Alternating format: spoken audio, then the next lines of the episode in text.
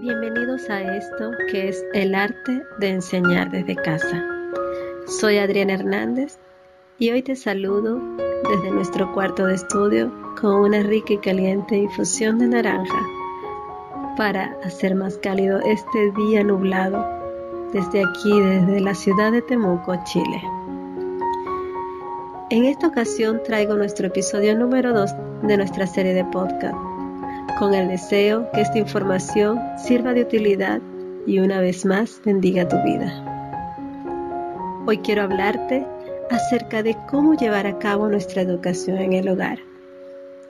Pero antes quiero decirte que para poder compartirte este tema, estudié un hermoso libro que recibí como regalo de Dios a través de una hermana, el cual se llama el Compendio de la Educación en el Hogar, escrito por Kathy Coderbrook y Judith Chickmark. También quiero recordar brevemente lo hablado en el episodio número uno acerca de la razón que nos sostiene. Recordar un poco de qué se trata esto. Recordemos que tiene que ver con el lugar donde tenemos puestas nuestras esperanzas. Es todo aquello que nos impulsa la acción. El lugar donde tenemos puestas nuestras esperanzas es lo que nos dice cuál es nuestro propósito en la vida. Y por tanto, cuál es el propósito para el cual fuimos creados y para el cual fueron creados nuestros hijos. En nuestro caso, la razón que nos sostiene tiene que ver con el ejemplo perfecto de nuestro Salvador, en la forma como fue educado, como fue enseñado. Y por medio de su ejemplo podemos saber que su educación fue de excelencia. Fue basada en el diseño divino de la educación,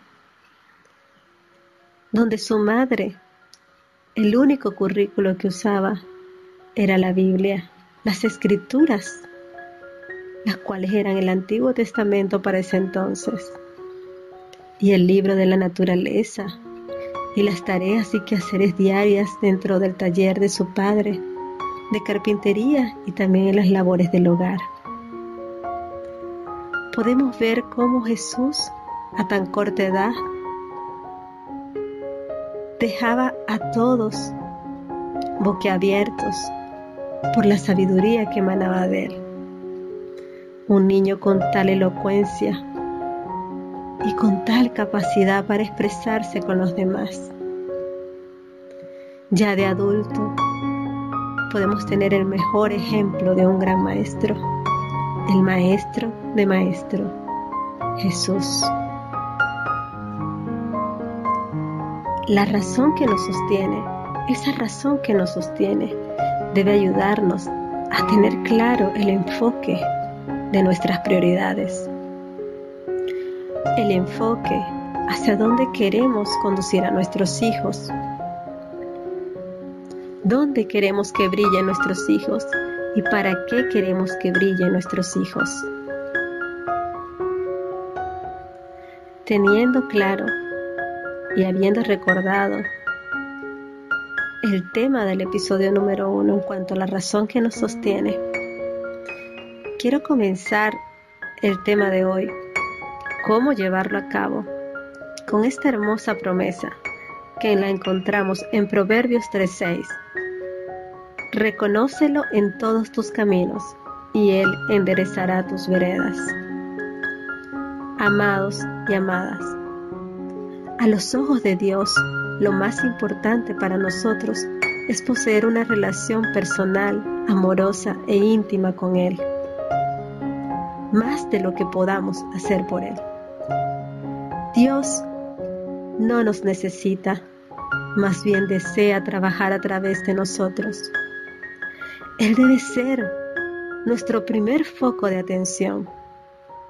Recordemos lo que dijo Jesús en cuanto al mandamiento más importante. el cual es amar al Señor con todo nuestro corazón, con toda nuestra alma y con toda nuestra mente. Esto lo podemos ver mejor en Mateo 22, 37, 38.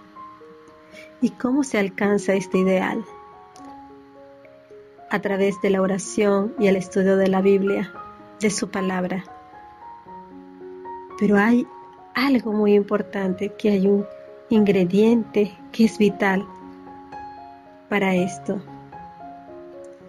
Y está en la motivación correcta del corazón. ¿Cómo buscamos llenarnos del Señor? ¿Cómo buscamos leer su palabra? ¿Y cómo vamos a Él en oración?